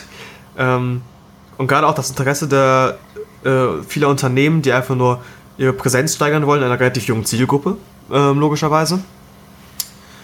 Ähm, das wird auch ausgebaut, aber ich vermute, dass es ein, äh, in vielen Bereichen einen Decline geben wird, was das Spielerinteresse angeht, weil der E-Sport ist natürlich auch mal abhängig von den Spielen, die er hat. Mhm. Und wenn das Interesse für die Spiele schwindet, äh, schwindet automatisch das Interesse für die ganze Szene. Und wenn jetzt sagen wir mal ein LOL kleiner wird, dann, dann fliegt er halt viel Interesse weg. Wenn ein Dota kleiner wird, ist genau. auch da viel Interesse weg. Und wenn ein ähm, wenn ein, wenn ein CSGO jetzt doch wieder zu dem alten, alten Niveau zurückgeht, von dem alten CS 1.6 Niveau, wo es fast tot war, ähm, dann glaube ich, wird auch dort das Interesse irgendwann so stark schwinden, dass die ganze Szene halt abrutscht. Es sei denn, es kommt jetzt ganz plötzlich ein neuer Hit. Äh, sagen wir mal, ein theoretisches Warcraft 4, das, wo jeder interessiert sich plötzlich für ATS. Man weiß ja nie, wie die Interessen sind. ja. ähm, also es ist immer so ein. Man kann, glaube ich, nicht wirklich absehen, ob das, ob der Erfolg, ob das, eine, ob das hier eine Blase ist oder ein dauerhafter Erfolg. Weil der Erfolg vor allem durch die Spiele geprägt wird und Spiele normal fast nie Dauerbrenner sind, sondern irgendwann mhm. im Interesse schwindet, gerade Multiplayer. Ja. Äh, gibt es irgendwie Spiele, die äh, in der Pipeline sind oder die angekündigt wurden oder über die es Gerüchte gibt, halt die erwartet werden, so von der E-Sport-Szene? Von der E-Sport-Szene? Ähm, ich glaube, aktuell wirklich es, es ist, glaube ich, der Markt einfach nur gesättigt. Ich glaube, da ja. ist nicht viel Interesse für neue Spiele da. Also auch wenn ähm, einige Publisher zum Beispiel jetzt mit Ubisoft und For Honor versuchen. Äh, aber wenn man sich For Honor anschaut, dann fragt man sich, ja okay, kann man machen, aber muss man wirklich nicht. Äh, aber ich glaube, der Markt ist gesättigt und die, äh, die Spieler selbst haben nicht Interesse daran, äh, noch ein Spiel zu finden, was sie zuschauen würden oder verfolgen würden. Auch wenn Overwatch natürlich gerade versucht durchzustarten, aber es gerade mehr oder weniger gut klappt. Äh, strebst du in dem Bereich auch selber in Anführungsstrichen eine Karriere an oder ist das für dich eher so, so ein Hobby-Ding? Äh, ich glaube, angesichts der Tatsache, dass, also sagen wir, als professioneller Spieler oder jetzt allgemein nur in der Branche zu arbeiten? Äh, ich dachte eher so als professioneller Spieler. Ich glaube, dafür ist mein Skill einfach nie gut genug. okay. Also das hast du dann auch schon aufgegeben oder hast du Erwartungen, dass, dass du vielleicht ein Level erreichst, in dem du mitspielen kannst? Also, wenn ich persönlich erwarte, dass ich das machen kann, ich vermute irgendwann, wenn ich mich ganz doll damit beschäftige, vielleicht. Aber ich glaube, mir fehlt das Grundtalent dafür, um äh, derart gut zu sein, um auf dem Niveau spielen zu können. Auch wenn ich okay. Freunde habe, die das vielleicht erfüllen könnten. Gibt es aktuell irgendein Spiel, auf das du dich freust? Ähm, in diesem Jahr habe ich noch Wolfenstein und äh, Mario, also Odyssey.